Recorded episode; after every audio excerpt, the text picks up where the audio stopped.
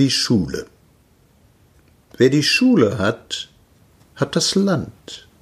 Aber wer hat die bei uns in der Hand? Du hörst schon von weitem die Schüler schnarchen.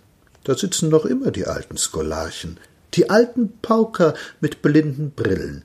Sie bändigen und töten den Schülerwillen und lesen noch immer die alte Fibel und lehren noch immer den alten Stiebel wie in den alten Zeiten die wichtigen Schlachten, die großen Völkerentscheidungen brachten, wie die Fürsten und die Söldnerlanzen den großen blutigen Contre tanzen, und ohne die heilige Monarchie sei die Hölle auf Erden, und schließlich wie die Völker nur eigentlich Statisten seien, man müsste ihnen die Dumpfheit verzeihen, könnten eben nichts weiter dafür.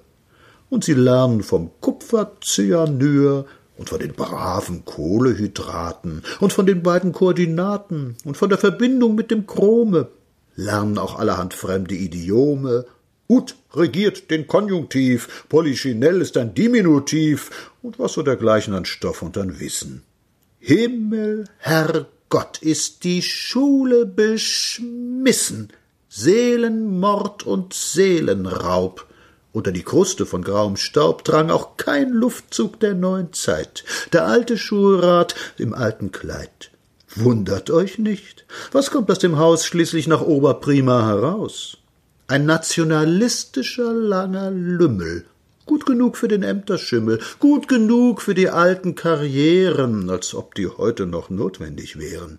Türen auf, und Fenster auf, lege deine Hand darauf, lieber Herr Hänisch, und zeige den Jungen, wie die alten Griechen sungen, aber ohne die Philologie und ohne die Kriegervereinsmelodie. Wer die Jugend hat, hat das Land. Unsere Kinder wachsen uns aus der Hand, und ehe wir uns recht umgesehen, im Handumdrehen, sind durch die Schulen im Süden und Norden aus ihnen rechte Spießbürger geworden.